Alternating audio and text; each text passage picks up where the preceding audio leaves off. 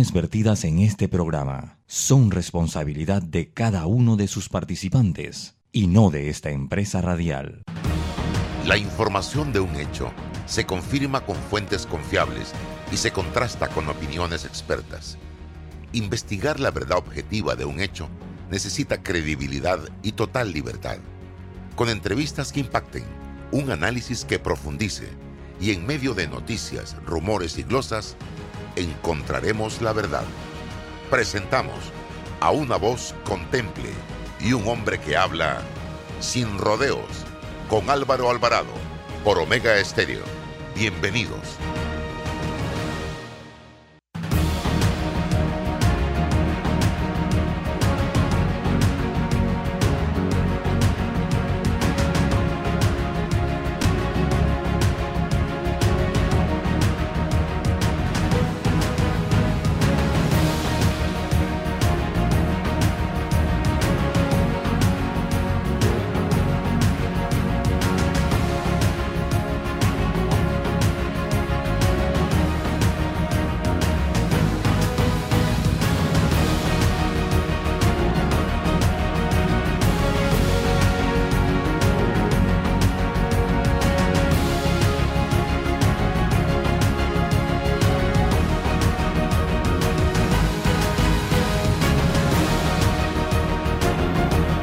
Amigos, tengan todos muy buenos días, bienvenidos. Esto es Sin Rodeos a través de Omega Estéreo, emisora con cobertura nacional en los, los 107.3, 107.5 nos puede sintonizar. También están a su disposición todas las plataformas de redes sociales, tanto de Omega Estéreo como las de Álvaro Alvarado, para sintonizar este programa. Como todos los jueves está con nosotros David Sayet, y vamos a tener también, David es economista, pero también vamos a tener hoy a Freddy Zambrano, quien también se maneja en el mundo de la economía y las finanzas para ilustrarnos, alimentarnos, nutrirnos de la situación que está viviendo el mundo en este momento en materia económica. Y cuando me refiero al mundo, también tenemos que incluir a Panamá, porque esta epidemia que estamos viviendo económicamente hablando en materia de inflación, de recesión en algunas áreas, también nos afecta a nosotros. Así que, pero antes, ayer escribí ahí un tuit, porque estoy mirando a mi alrededor, David. Observo el tema de la basura está en crisis. Porque aquí la, la, la estrategia depende del gobierno que llega la estrategia que se utiliza. Hemos visto algunos administraciones que enfocaban el tema de la solución al problema de la basura comprando carros de basura, de recolección de basura. Otras administraciones lo hacían alquilando carros de basura a empresas privadas. Dentro de esos dos escenarios, bienvenido don Freddy, que ya está con nosotros en sala, dentro de esos dos escenarios, muchas gracias. Hay quienes apuestan, quienes apostaron a la municipalización de la basura y otros apostaron a crear una institución autónoma para el manejo de la basura.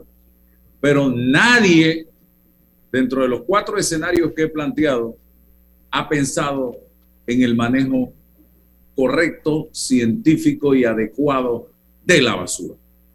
Porque sea el municipio o sea la autoridad de aseo, sea con carros alquilados o sea con carros propios, el problema sigue siendo exactamente el mismo.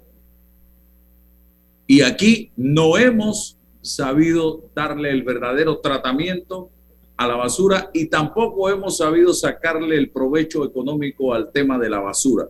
Y desde que yo andaba por ahí jugando en el parque, escucho hablar de Japón, escucho hablar de países de Europa, escucho hablar de Estados Unidos interesados, empresas en la basura en Panamá, pero parece que el que hay para mí ha superado todas las expectativas y hoy seguimos teniendo vertederos de basura, Cerro Patacón, que ya no da para más, y en algunas comunidades del interior del país hasta crematorios todavía tenemos de basura. Don David ayer, ¿hasta cuándo nosotros seguimos en ese ciclo tratando los mismos temas sin encontrarle o sin querer solucionar los mismos?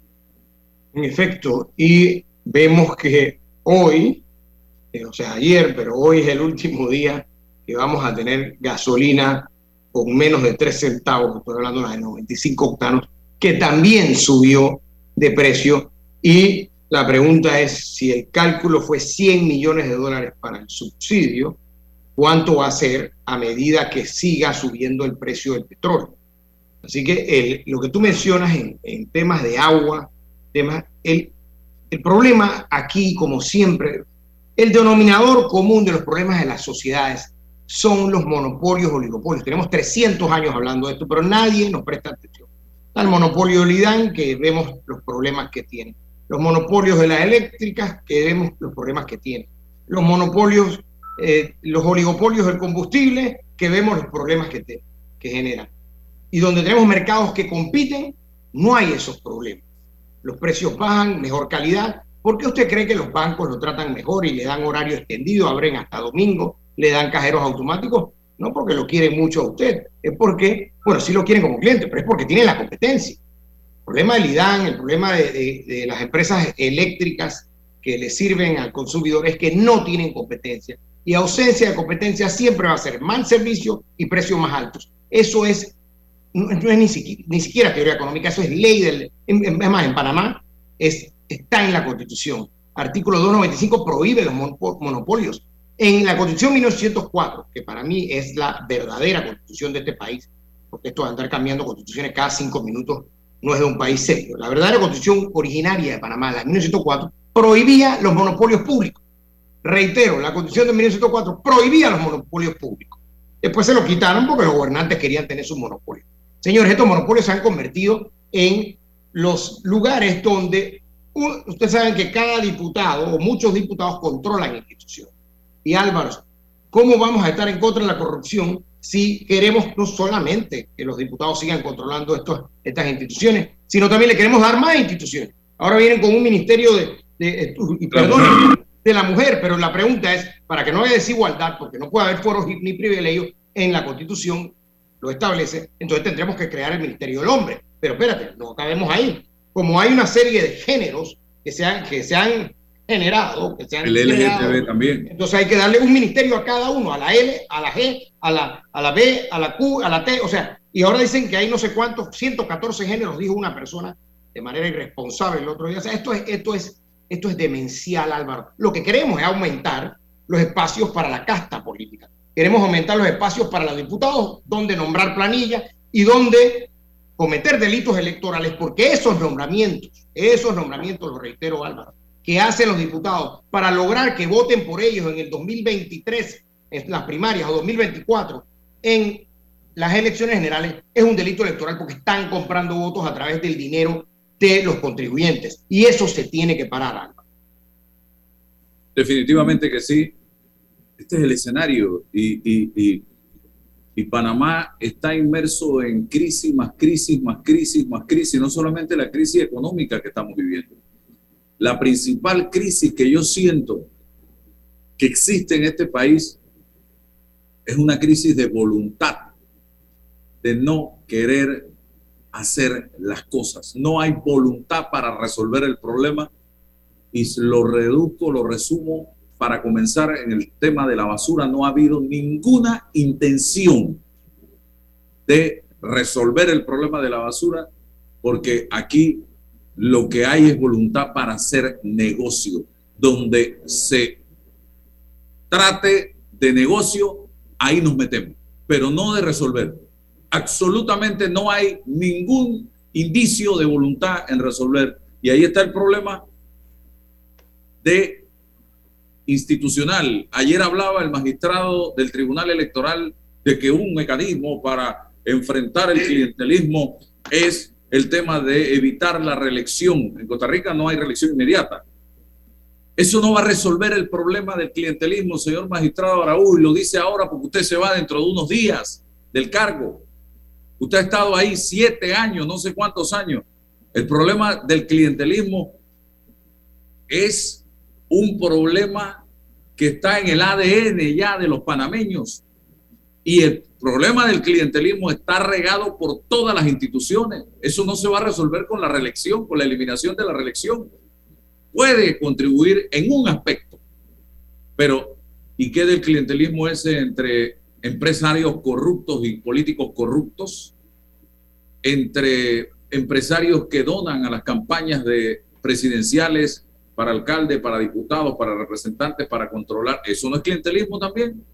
El tener emplanillado a un montón de gente que no hace absolutamente nada en la planilla del Estado, gente que no va ni siquiera a sentarse en un escritorio y cobran quincenalmente su salario. Eso también no es clientelismo. Ahí está la asamblea llena de gente que no tiene ninguna función y no van ni siquiera a la asamblea. Por todo el territorio nacional había gente trabajando de empleada doméstica en boquete que estaba en la planilla de la asamblea. Eso todo es clientelismo, todo. Familias enteras en este país que se benefician de X o Y grupo político o que se turnan hey, hermano, tú en este grupo, yo en este grupo y tú en aquel grupo y cualquiera que gane nos acomodamos. Todo eso es parte de esa idiosincrasia clientelista que vive este país y que no se va a romper solo con el tema de la reelección. Aquí el sistema, el sistema está podrido de raíz y la única forma de cambiarlo es a través de una constituyente pero real, donde participemos todos en aras de lograr los cambios estructurales que este país necesita, porque este país está podrido allá abajo, en su cimiento ya. Y los cambios hay que hacerlos a profundidad o no vamos para ningún lado. Ahí tenemos el problema del arroz ahora, que hay dos grupos, uno que dice que no hay arroz y que hay que importar, y otro que dice que sí hay arroz suficiente y que no hay que importar. Oye, yo tengo aquí enfrente en el programa a dos especialistas en número. Y yo estoy seguro que un chico de primaria que sepa sumar, restar, multiplicar y dividir, nos puede decir, si tú le das las herramientas, oye, ¿cuántas hectáreas de arroz hay sembrada? ¿Cuánto se va a cosechar aproximadamente de ese arroz? ¿Cuánto arroz hay en inventario? Vamos a restar. Los panameños no consumimos tanta cantidad de arroz al año. Bueno, esto es lo que tenemos. Eso, ¿quién no puede hacer eso? Este gobierno ni siquiera puede definir si es o va a ser necesario arroz importado o no. Por Dios, hombre, hasta en eso tenemos un problema. Vamos al tema de fondo que nos trae hoy David y Freddy, y es la situación inflacionaria que vive el mundo en este momento. Freddy, cuéntame un poco ¿Cómo ves el escenario internacional en este momento y nuestros países? Países como Costa Rica, que es vecino nuestro, Colombia, que es vecino nuestro, que manejan sus propias monedas versus Panamá, que maneja el dólar, si tenemos alguna ventaja. Eh, bienvenido. Sí, eh, bueno, muchísimas gracias Álvaro y siempre es muy grato conversar contigo y por supuesto poder participar con tu audiencia. A ver, eh, estamos, Álvaro, sin querer sonar como algo muy complejo o algo muy difícil, en una de las situaciones eh, económicas globales más desafiantes o más difíciles que se ha encontrado eh, la humanidad desde los años 70 para acá.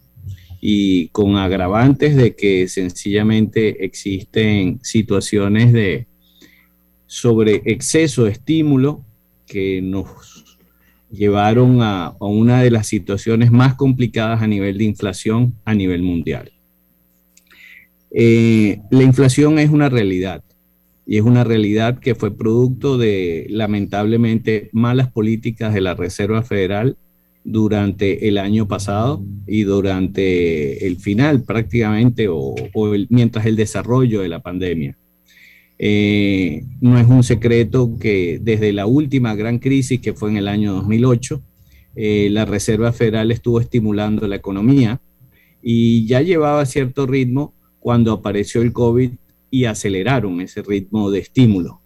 Eh, eso ahora lamentablemente nos lleva a tener que pagar las consecuencias en mayores precios de una gran cantidad de productos de los cuales necesitamos día a día y, que viene producto de un exceso de liquidez que hubo no solo por parte de Estados Unidos, sino por parte también de Europa, por parte de Japón, eh, que inundaron el mercado de liquidez y cuando eso pasa, sencillamente hay una presión exagerada de demanda sobre la mayoría de los bienes de consumo y por supuesto eso hace subir los precios de casi todas las cosas que pudiste ver, como la bolsa, como de alguna forma las materias primas y por supuesto el real estate. Entonces, ahora estamos con una necesidad imperiosa de querer controlar la, la inflación y lamentablemente no tenemos capacidad de poder eh, tener el control de la oferta de estas materias primas. Porque la guerra, lamentablemente, vino a ocurrir en un país el cual nos suplía enormes cantidades de materias primas como es Ucrania y Rusia. Entonces, estamos en una situación sumamente complicada, sumamente difícil y no se va a salvar de alguna forma nadie del tema de la inflación y los países emergentes son uno de los que más sufre porque tienen un nivel de endeudamiento muchísimo más elevado. Recordemos siempre que la Reserva Federal tiene dos herramientas para poder controlar esto. Uno es las tasas de interés y el otro es sencillamente la cantidad de liquidez o oferta monetaria que hay en el sistema. Entonces, eh, cuando se empiece a sentir ese recorte de liquidez que va a comenzar a operar de, en los próximos días, la gente va a sentir como que vamos a una especie de contracción económica o una recesión económica que si lo quieres ver o no, viene inducida porque es la única forma de contrarrestar la inflación que hay en este momento. David. Sí, en efecto, y saludos, licenciado Zambrano, definitivamente un buen diagnóstico de los polvos de la reserva que generan estos lodos. Y todos sabíamos que esto, esta expansión monetaria, que no tiene tres años, Fred, esta expansión monetaria tiene, desde la, tiene más de 12 años, esta expansión monetaria. Una, la, la, mayor expansión monetaria de la historia. O sea, se lo voy a traducir al, al radio escucha y a quien nos ve por las redes el gobierno de los Estados Unidos, la Reserva Federal, ha impreso una...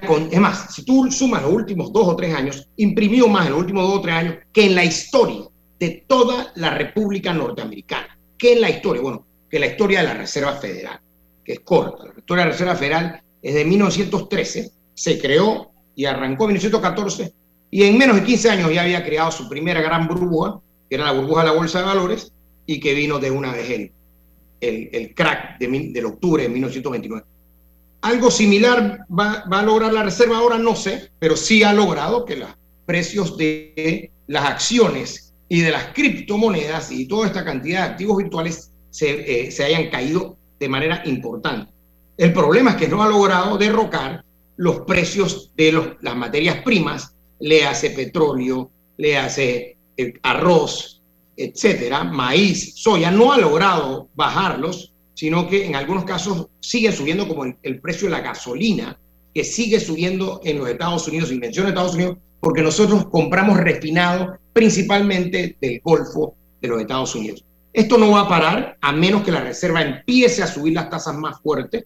Yo no le veo tanto apetito a esta, esta Reserva Federal desde que se salió Alan Greenspan. Es una Reserva General de palomas, y así se habla en la jerga económica, y, Freddy sabe a lo que yo me refiero, y las y águilas, que eran los que decían primero inflación, segunda inflación, tercera inflación, porque la moneda es el creador de la inflación. Cuando, cuando tú tienes una moneda más fuerte, por ejemplo, el franco suizo, en Suiza la inflación es uno o dos puntos porcentuales menos que Panamá y cinco o seis puntos porcentuales menos que la de Estados Unidos, porque tienen una moneda más fuerte que, o un tanto más fuerte que el dólar. Entonces, esto es un, problema que, que se exacerba, pero que yo siempre digo, eh, se exacerba en los sectores donde hay oligopolios. Si tú ves el índice de precios al consumidor, en la última publicación que hubo fue de abril, hubo precios que bajaron. ¿Y dónde bajaron? Donde hay competencia. Bajaron los precios de los zapatos, bajaron los precios de la ropa, que por cierto tienen 20 años bajando, desde que los aranceles bajaron, y suben los precios donde hay oligopolio de la comida, donde hay oligopolio del combustible, donde hay oligopolio del transporte. Entonces, obviamente, y esto no es algo que yo estoy diciendo porque yo lo inventé, esto está en todos los libros de, de microeconomía del mundo, bueno, con excepción de los marxistas. Esto está en todos los libros de microeconomía, ya sea keynesiana, eh, los, intermedios o, o los austríacos o los de Chicago. Poca oferta siempre va a generar presión de precios al alta, especialmente cuando hay una moneda que se está devaluando frente a bienes. O sea, la idea es quién devalúa más. Si yo imprimo petróleo imprimo dólares, ¿qué, más, ¿qué hay más de algo? Y eso hace que los dólares se devalúen frente al petróleo, que es relativamente escaso por lo que se señaló. Así que en Panamá hay cosas que podemos hacer y para mí es muy nocivo controlar el precio del 3.95 a través de un subsidio, porque en vez de mandarle las señales al consumidor que deje de consumir, que va a ayudar, el consumidor mundial tiene que oír la señal del precio. La señal del precio es muy interesante y tenemos que dejar que la, eh, la señal la absorban los productores y los consumidores. Los productores, ¿qué están haciendo con esa señal de precio? Todos están tratando de producir más. Claro, hay restricciones del medio ambiente y una cantidad de restricciones que le han impuesto ahora en Estados Unidos, por ejemplo. Pero los consumidores tienen que empezar a escuchar. Y la señal del precio que dice, suspende o detén o reduce tu consumo. Y si no le hacemos caso a la señal del precio, el precio va a seguir subiendo. Va a seguir subiendo. Entonces, ponerlo en 3.95 va a hacer que todo el mundo consuma mucho más. Porque si el precio es 5 dólares 50 al galón y el, y el precio congelado es 3.95, el incentivo para consumir es tremendo. Inclusive el incentivo para que haya contrabando en la frontera y para que haya contrabando de los que los transportistas. Ya veo una cantidad de personas que van a recibir el 3.90, el, el, el, calón a 3.95 y cuidado que sifonean y se lo pasan a otro vehículo. Y lo sacan de una manguera que las venden en la ferretería y se lo, y se lo venden a otros vehículos. Tú vas a ver eso, en estos países es así. Es que eso va a ocurrir porque el incentivo para hacerlo es enorme. ¿Y quién lo va a poder controlar? Habrá que poner un policía en cada vehículo. Esto, esto de verdad no hay forma de controlarlo, ni a través de controles de precios, ni a través de subsidios, porque estamos creando precisamente lo que queremos evitar. Y es que estamos creando que la gente, eh, eh, que la gente consuma más combustible. Entonces, yo pienso que, eh, y, por cierto, ahí hablan, no estoy muy, no muy claro en la ley o en el decreto, pero ahí hablan de todos los vehículos de con todos los vehículos con licencia comercial. ¿Qué pasa con una fábrica que tiene que produce, que factura al año y tiene ganancias de 20 millones de dólares? ¿Por qué le tenemos que dar un subsidio? Y por cierto, ¿hay alguna garantía que no van a subir precios?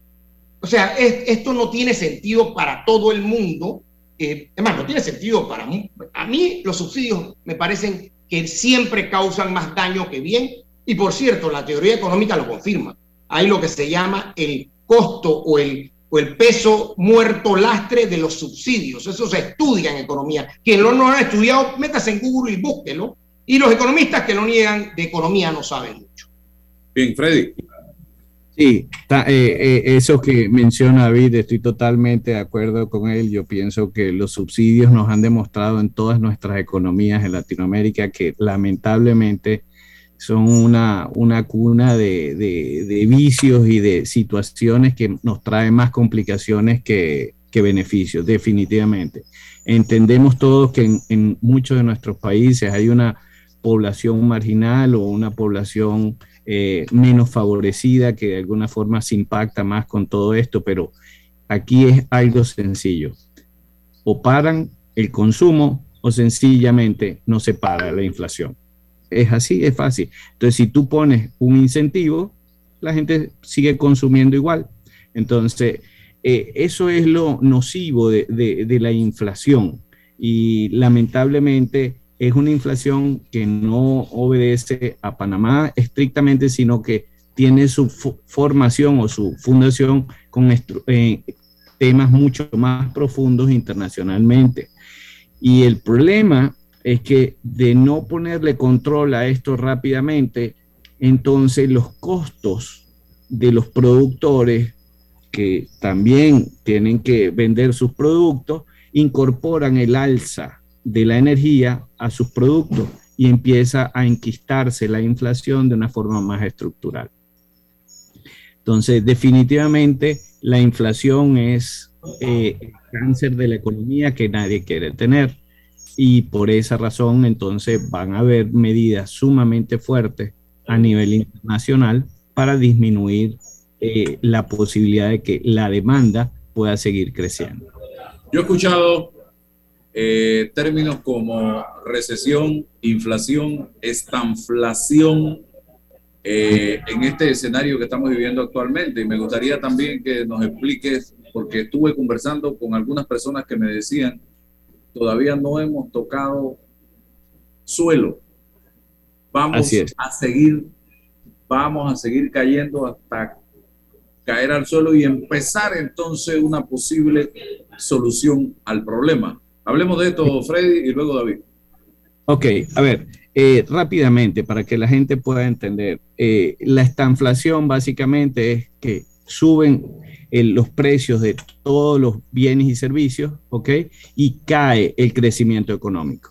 Imagínate lo, lo delicado que es esa situación. Por supuesto, ya tenemos rato viviendo en esta inflación y es por eso que tú ves que el crecimiento económico de la mayoría de los países viene bajando y los precios de muchos de los bienes de consumo sigue subiendo.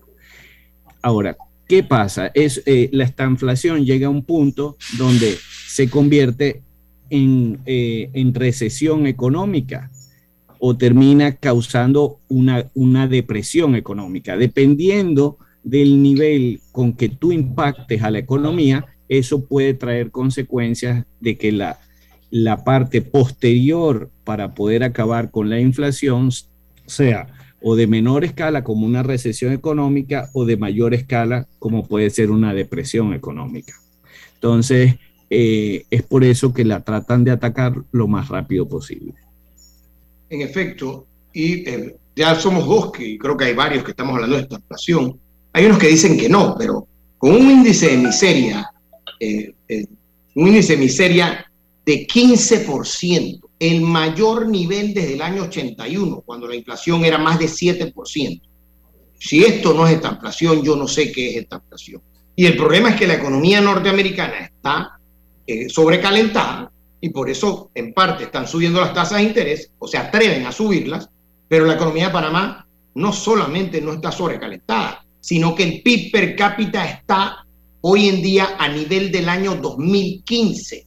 Quizás cerremos a nivel del año 2017 a finales de este año, pero la economía panameña tiene sectores que no se han recuperado ni cerca a los niveles del 2019, como construcción, como turismo, y un golpe de tasas de interés, que ya vemos que hay varios bancos que han anunciado que es probable que empiecen a subir las tasas de interés por el tema internacional y que continúen subiendo, un golpe como el de la inflación, que genera toda clase de locamientos, o sea, esto va a afectar la débil recuperación económica de algunos sectores. Entonces, yo no sé cómo, cómo vamos a hacer. Y lo otro es que quien hable de crecimiento económico tiene que medirse contra el 2019. Nosotros no podemos hablar de crecimiento económico contra el 2020. El 2020 es como decir que el mes que tuvo toda todos los sectores cerrados, donde se facturó cero en un sector y uno dice, oye, es que crecí mil y tanto por ciento contra cero. Primero contra uno, porque contra cero no se puede crecer, pero contra uno no se puede medir. O sea, es, ah, facturé 100 dólares, cuando antes facturaba un millón. Claro, 100 eh, es 100% más alto que uno, eh, pero eso no, no tiene, eh, perdón, mil, miles de por ciento más alto que uno. Eso no tiene ni un sentido. Tenemos que medir la economía como la estoy haciendo yo versus el 2019. Y versus el 2019 todavía el PIB no se ha recuperado, mucho menos el PIB per cápita, y hay sectores que siguen estando abajo más del 50%, incluyendo turismo, incluyendo construcción, incluyendo hotelería, y esto no va a frenar con todos estos eh, problemas que se están generando y la estanflación en Panamá va a seguir arreciando. Yo no veo un que se detenga el alza de precios, Álvaro. Esta alza de precios probablemente va a pegar más del 5% en el corto plazo, a menos que algo ocurra a nivel internacional que no lo estamos previendo. Sí, eh, Álvaro, para que tengas una idea, eh, es tan grave lo que ha pasado porque no solo está la guerra, también estuvo una política de China eh, de suspender todo tipo de actividad económica por una política de COVID-0. Entonces eso creó más disrupción de la cadena de suministro. Y entonces, cuando tú vienes a incorporar la oferta de los productos, porque eso son las consecuencias de la globalización. Estábamos globalizados y lo que está pasando hoy en día es que dependemos de los productores de materias primas que son a, veces otros países. Entonces, cuando no nos llega o nos llega con retardo, le das chance a que la demanda sea muy superior a la oferta. Entonces, yo hoy estaba escuchando un analista que hablaba de que el problema, eh, porque se llegó a un acuerdo con, o, están tratando de llegar a un acuerdo que la OPEP aumente la producción de petróleo, pero es que sencillamente ya las refinerías están suficientemente eh, abarrotadas con la demanda que hay que no bajan los precios. O sea, entonces tienes la presión de la gasolina subiendo. No necesariamente solo el petróleo, sino que tienes que ver lo que al final consume. El consumidor que lo que va es básicamente por la gasolina. Entonces, cuando eso se, empieza... se está dando un fenómeno, Freddy, que antes no se daba. Y es que ya el incremento del precio del barril de crudo no está directamente relacionado con el incremento del combustible o del refinado de petróleo. Y es precisamente por la gran demanda de combustible que hay y las refinerías ya no se están dando abasto. Así es. Entonces, bueno, no queda otra opción, Álvaro, que es disminuir la demanda. Y tú disminuyes la demanda contrayendo la economía. Entonces, aquí viene el otro punto. ¿Qué tanta sal le tenemos que echar al caldo para que lamentablemente no se nos vaya a poner muy salado y no lo podamos comer? Eso es lo que lamentablemente la Reserva Federal tiene que eh, aplicar conjuntamente con la Comunidad Europea y donde nuestros países lamentablemente con lo endeudados que están, eh, sufren las consecuencias de una tasa de interés elevada que definitivamente nos incrementa todo y sobre todo países que importan casi todo y tenemos un dólar altamente demandado porque estamos en una reducción de liquidez y que con tasas elevadas, por supuesto que la mayoría de todos los países emergentes, ustedes no, porque tienen directamente al dólar, pero piensen que la inflación de ustedes es directamente en la moneda de ustedes, es en dólares. Entonces, eh, eso es muy fuerte, sobre todo porque los ingresos no suben al mismo ritmo. ¿Y qué va a pasar eh, o cómo vamos a resolver esto? Porque hay muchas teorías. ¿Y cuánto tiempo más tendremos que seguir en esto? Eh, llegaremos a diciembre en, en, esta situación que estamos viviendo actualmente y te lo pregunto porque yo veo gente que dice, ya no me alcanza para vivir con lo que gano. Y al mismo tiempo, empresarios que dicen, yo no puedo aumentar salario porque no, los números no me están dando. Entonces estamos en ese círculo, en ese ciclo. Álvaro, eh, eh, lamentablemente es una situación sumamente complicada, por eso dije que era la más desafiante que había eh, tenido la Reserva Federal desde las últimas décadas. Eh, definitivamente hubo un gran error, ya conocemos cuál fue el error. El tema es, ¿qué tan duro tengo que pisar el freno? Si yo piso el freno extremadamente fuerte, puedo acabar con la inflación, pero también acabar con el crecimiento económico y descarrilar la economía. Ese es el tema. Eh, estamos en presiones inflacionarias en Estados Unidos rondando el 8%.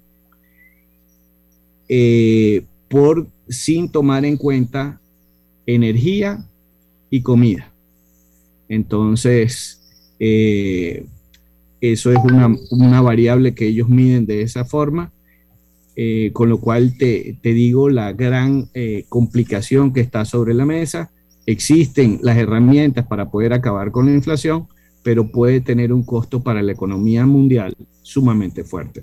Entonces hay un tema político que tendrán que barajar el, señor Joe Biden cuando tiene elecciones de medio periodo en noviembre.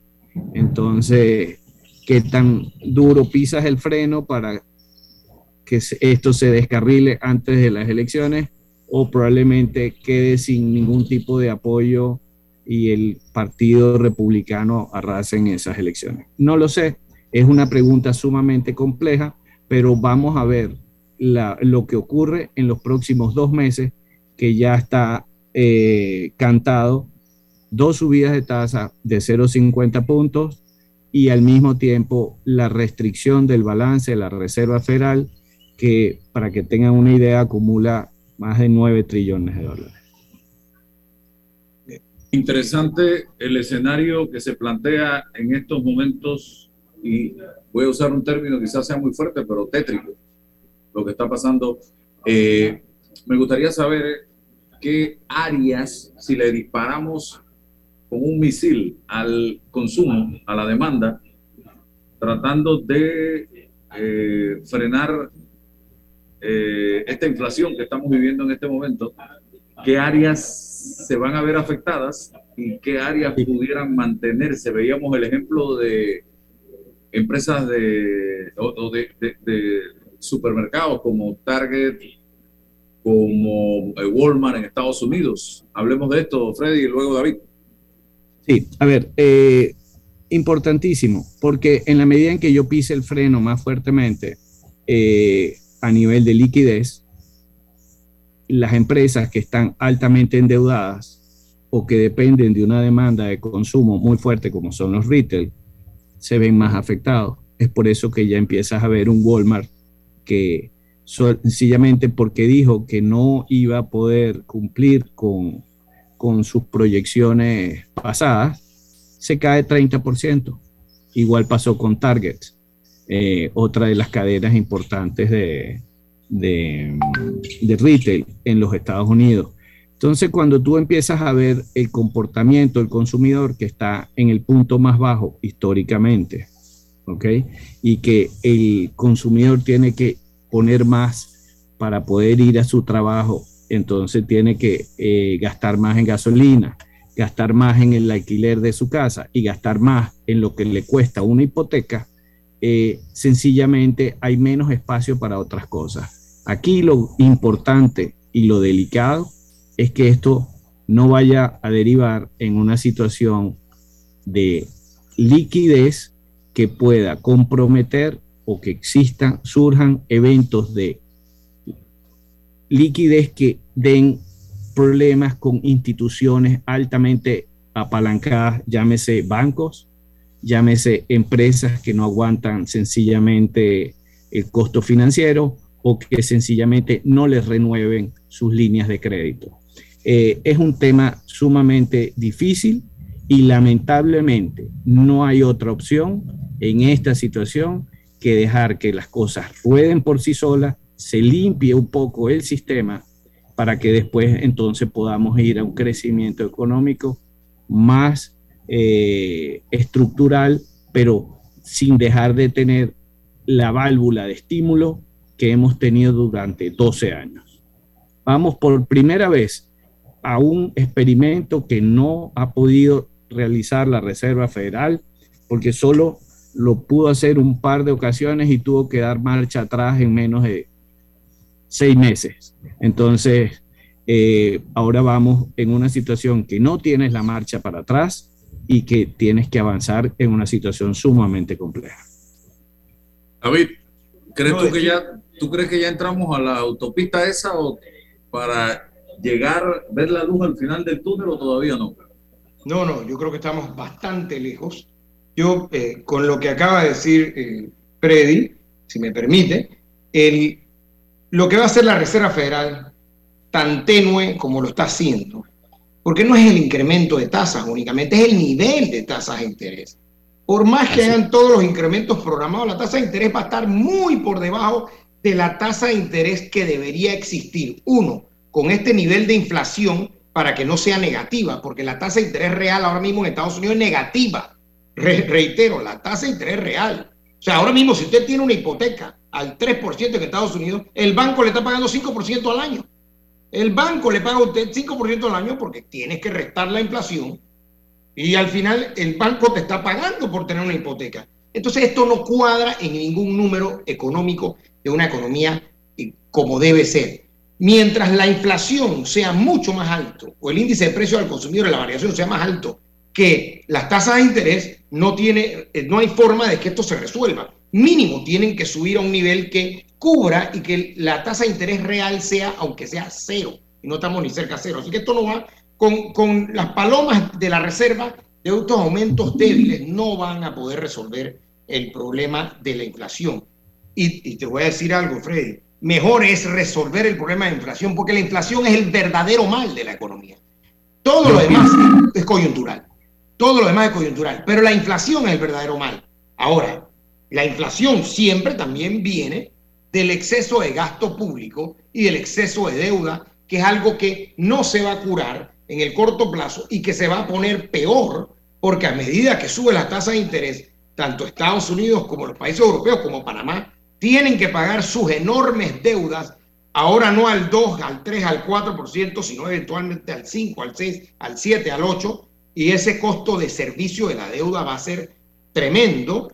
En, Panamá el, servicio de la deuda, este, ha habido años donde el servicio de la deuda supera el 50% del gasto público, pero lo peor es que los intereses de la deuda van a empezar a ser sumamente altos aquí en otros lados. Entonces yo no veo que esto se vaya a resolver. Y te voy a decir algo, Álvaro. Otro de los problemas que tenemos es que empujamos demasiado rápido a nivel mundial las energías alternativas. Algunos podrán empezar, bueno, traigamos carros eléctricos. Tengamos un poco de cuidado con esa propuesta, te voy a decir por qué. Porque una buena cantidad de la generación de Panamá sigue siendo generación, eh, generación de combustible fósil. Sigue siendo generación de combustible fósil. Entonces, obviamente, como no se ha podido reemplazar ni se va a reemplazar en el corto plazo, porque el problema de, estas energías, como solar, eólica y un tanto hidráulica, es que tú, si pones una planta de 100 megavatios de solar, tú tienes que tener una planta de 100 megavatios de gas o combustible fósil, porque ella no puede producir al 100% 24 horas al día, 365 días al año. Ese es el problema de las energías llamadas renovables, que no pueden producir. Entonces tú vas a conectar tu vehículo y en, dependiendo del mes, puede ser que el 50% de lo que inyectas, de lo que consume tu vehículo en energía eléctrica, es de origen de combustible fósil.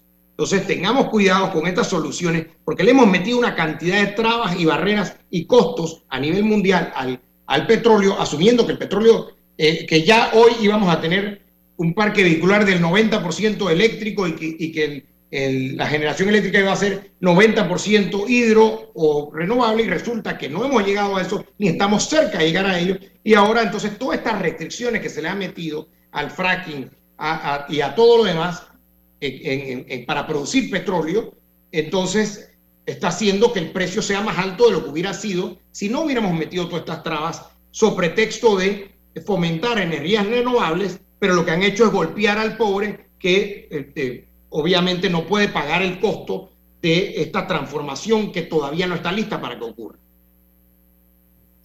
Coincido totalmente, David. Ok. ¿Qué hace ese panameño, y vamos a hablarle a los panameños, Freddy, tú viviste en Panamá mucho tiempo y conoces perfectamente cómo se mueven las cosas acá, que tiene un salario que no ha cambiado ese salario, pero que hoy todo se le ha puesto mucho más caro. ¿Qué hace ese panameño? ¿Qué le aconsejarías tú para el manejo de esa economía familiar en este momento? Bueno, eh, lo primero es que cuide su nivel de endeudamiento. sé que no es fácil porque tienen recursos sumamente limitados, ¿ok? Eh, pero definitivamente que vamos a un escenario muy complejo de manejar, un escenario donde sencillamente la gente puede inclusive llegar a perder empleos. Y mi mayor consejo es, cuide su trabajo, evite caer en excesos y por supuesto eh, trate de economizar lo que no sea necesario eh, para poder cuidar un poco el nivel de ingreso, porque lamentablemente el costo de el día a día cada día será superior. Entonces, eso es un poco mi llamado de prudencia. Estamos en tiempos difíciles que lo que es la mesura y lo que es la prudencia son lo más importante. El tema de ese, eh, ese eh, consumismo que tenemos a nivel de este país, que es grande, por impulso, somos consumistas. ¿Cómo controlar esto y si ayuda realmente? Eh, es como todo, Álvaro. O sea, si la gente disminuye ese consumo, por supuesto se, se ralentiza la economía. Pero lamentablemente en estas circunstancias te van a forzar a ello. Entonces, eh, yo lo que pienso